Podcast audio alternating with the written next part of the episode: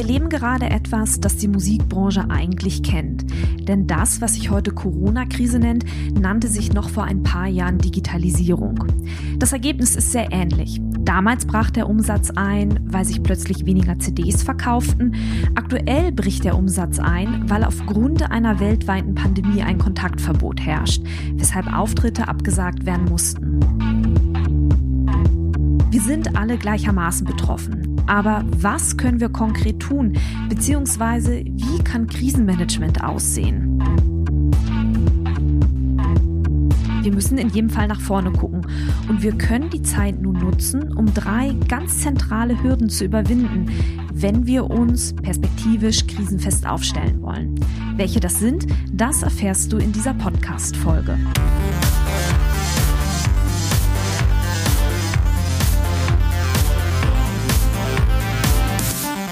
Und herzlich willkommen zum Podcast von Raketerei. Ich bin Imke Machura, ich wohne in Hamburg und mein Herz schlägt für Musik. Ich habe meine Leidenschaft zum Beruf machen können. Ich promote, ich bucke, ich manage ein Indie-Label. Ich bin Macherin. Ich bin eine von wenigen und ich frage mich schon lange, warum. Deswegen habe ich mich auf die Suche gemacht und ich habe Antworten gefunden. In dieser Podcast-Serie porträtiere und interviewe ich Frauen, die die Musikbranche prägen und mitgestalten. Ich zeige, wo die Frauen, Ladies und Bitches der Musikbranche stecken. Und noch mehr. Ich beantworte euch durch diese Interviews zentrale Fragen zur Musikbranche, mache auf Vorbilder sowie Vielfalt aufmerksam, empowere und vernetze. Klingt gut, oder?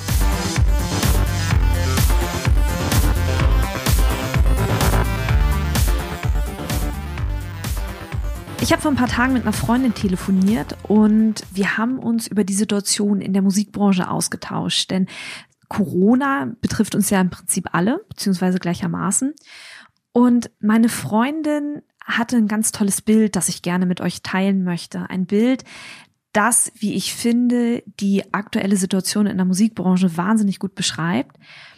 Sie verglich das Konzert eben als eine der Haupteinnahmequellen für Musikerinnen und Musiker mit einem Hochhaus. Und ne, ein Hochhaus hat mehrere Stockwerke und jedes Stockwerk dieses Hochhauses steht für eine der vielen Möglichkeiten, Umsatz zu generieren, um eben schlussendlich von seiner Musik leben zu können. Und sie sagte, dass quasi vor Corona sich alles in der Musikbranche im Keller dieses Hochhauses abgespielt hat.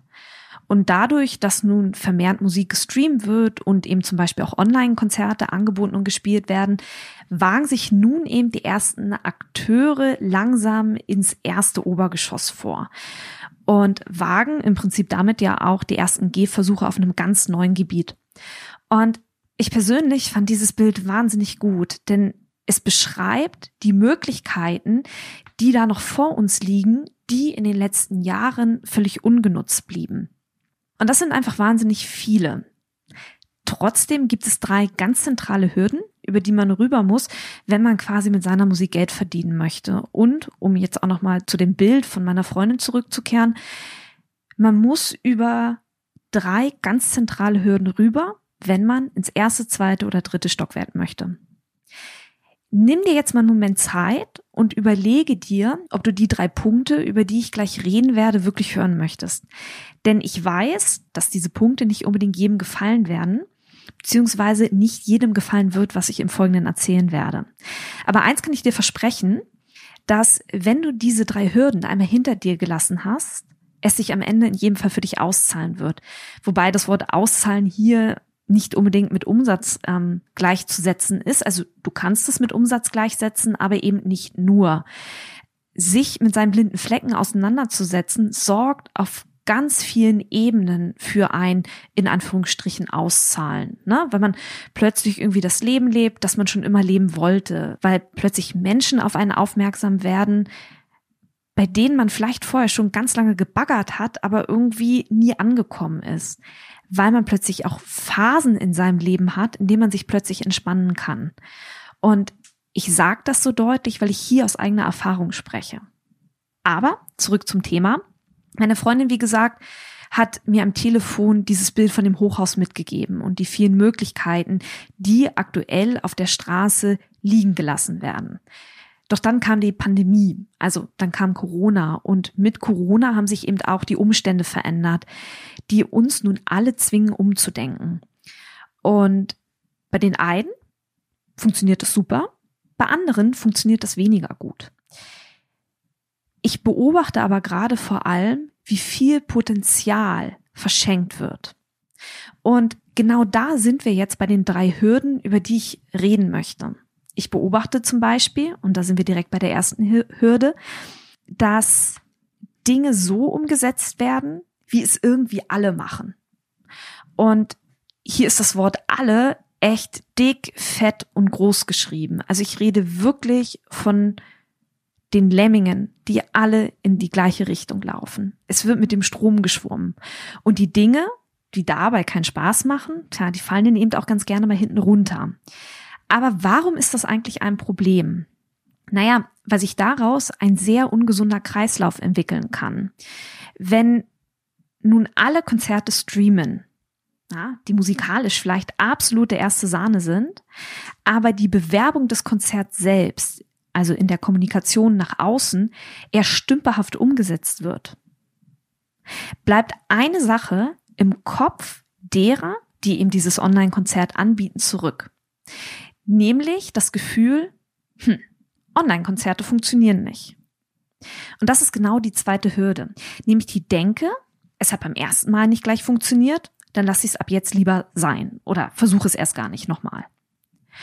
Und genau diese Erfahrung wird dann eben auch weitergegeben. Es fühlen sich andere Menschen davon angesprochen, die vielleicht ganz ähnliche Erfahrungen gesammelt haben. Und so entsteht eine Meinungsblase, die davon abrät, Online-Konzerte zu veranstalten. Und hier spielt auch eine ganz zentrale Lüge, die wir alle total gerne glauben mit rein, nämlich die Lüge des schnellen Erfolgs. Ich meine, klar, wir bekommen es ja auch überall vorgelebt. In der Werbung heißt es, innerhalb von einer Woche irgendwie sieben Kilo abzunehmen. Dieter Bohlen verspricht uns, dass wenn wir diese Castingshow überleben, dass wir dann berühmt sind. Ein Aspekt bleibt bei diesen beiden Beispielen aber völlig außer Acht oder zwei Aspekte werden völlig außer Acht gelassen, nämlich, dass die Geschichten, die dort erzählt werden, erst erzählt werden an einem Punkt, an dem die Sichtbarkeit exponentiell nach oben geht. Es wird nie die Frage gestellt, was war eigentlich vorher, bevor Person XY plötzlich super sichtbar wurde. Na?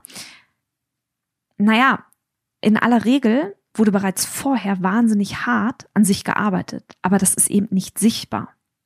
Sichtbarkeit, Reichweite oder auch Umsatz, das sind drei Dinge, die nicht vom Himmel fallen. Die sind nicht plötzlich da. Überraschung. Tja, wer hätte das gedacht? Leider wird sich nach einem augenscheinlichen Misserfolg nur sehr, sehr selten die Frage gestellt, was hätte ich eigentlich besser machen können? Denn nur sehr wenige Menschen erlauben sich tatsächlich auch Fehler zu machen. Und so wird im Fall des Online-Konzerts, das vielleicht nicht gleich funktioniert hat, so wird das lieber als Versuch abgehakt, anstatt genauestens zu analysieren, woran es gelegen haben könnte anstatt zum Beispiel bei Nichtkäufern nach einem Feedback zu fragen und es dann auch beim nächsten Mal tatsächlich besser zu machen. Dabei funktionieren Online-Konzerte. Vielleicht erinnert sich der eine oder andere von euch noch an das Raketerei The Female in Music Festival, das wir als Team vor Ostern veranstaltet haben. Wir haben innerhalb von fünf Tagen, es war eine super spontane Idee, die Idee war da, wir sind unmittelbar in die Umsetzung gegangen aber trotzdem blieben am Ende fünf Tage Zeit, um Tickets zu verkaufen. Und wir haben es geschafft, innerhalb von diesen fünf Tagen 452 Tickets zu verkaufen, auf einen Schlag. Warum hat das funktioniert? Leider kann ich hier nicht die Antwort geben, die nun die gesamte Welt erklärt und als eine einzig wahre Anleitung genutzt werden kann, wie man es machen muss. Eines kann ich aber verraten. Es gehört, wenn es darum geht, online Konzerte zu bewerben, einfach mehr dazu, als eine Facebook-Veranstaltung anzulegen und alle Freunde einzuladen. Es gehört auch mehr dazu, hin und wieder ein Posting auf Instagram oder wo auch immer abzusetzen, indem man auf seinem Konzert hinweist. Es gehört die Bereitschaft dazu, sich eine eigene Infrastruktur zu schaffen.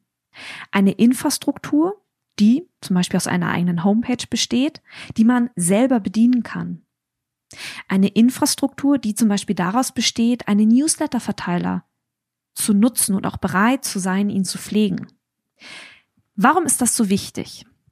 Eine eigene Infrastruktur ermöglicht uns nicht nur E-Mail-Adressen unserer Fans einzusammeln und damit quasi aus dieser nackten IP-Adresse eine Person zu machen, die für uns dann real ansprechbar ist.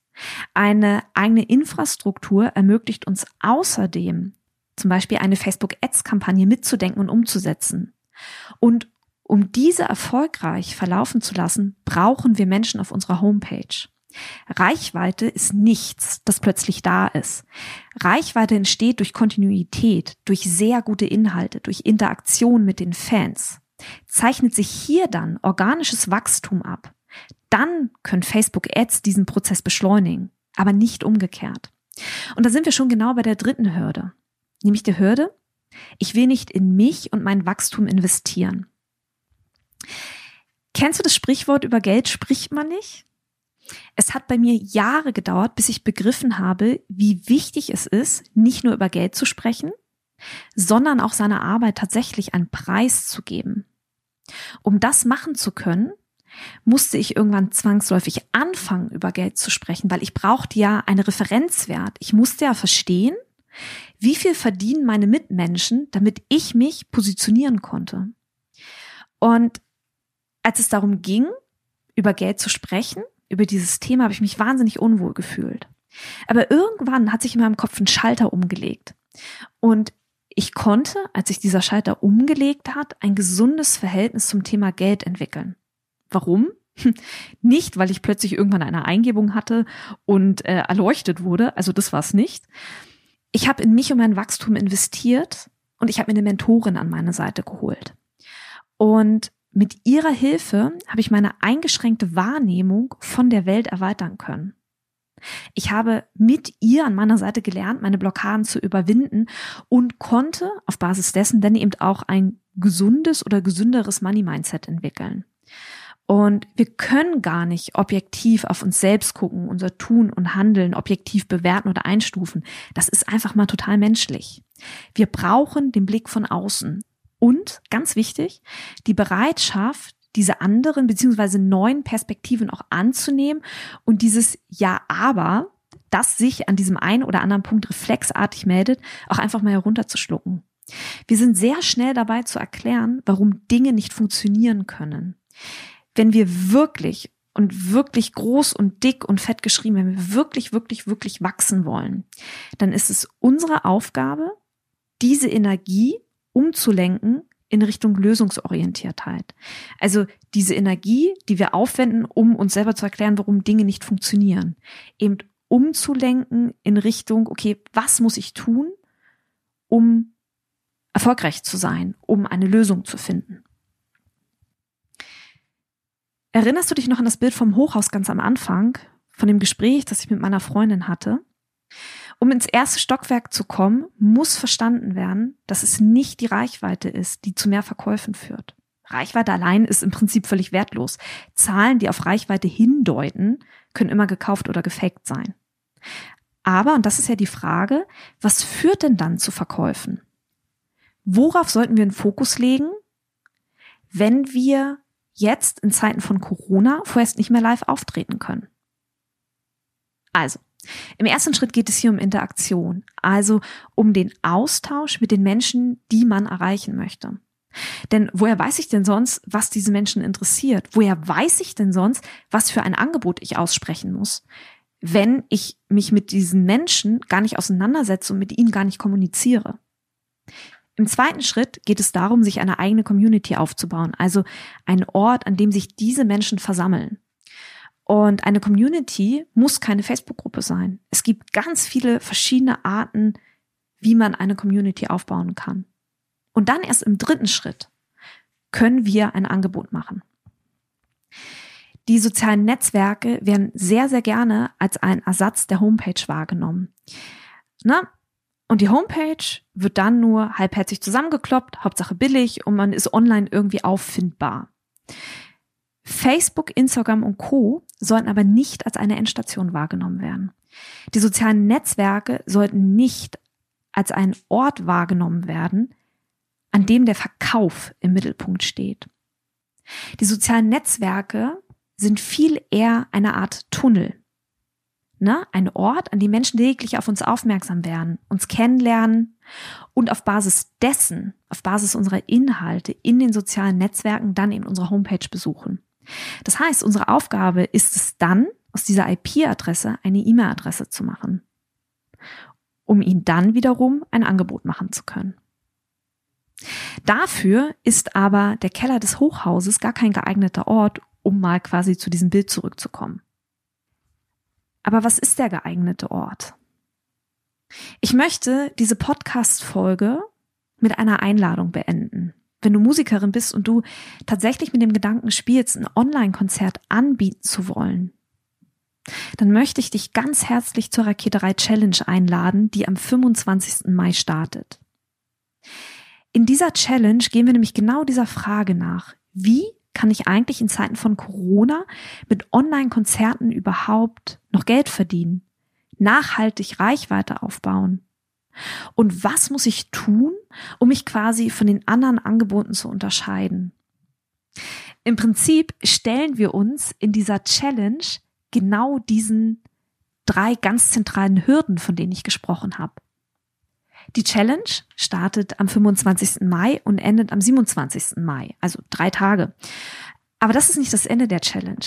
Ich lade dich außerdem ein, am 28. oder 29., das ist dann wiederum völlig abhängig von deinem Terminkalender, nochmal zu einer 1 zu 1 Session. 45 Minuten lang werden wir beide gemeinsam deine Social Media Strategie rund um dieses Online-Konzerterlebnis entwickeln die eben genau darüber hinausgeht, eine Facebook-Veranstaltung anzulegen und zu teilen.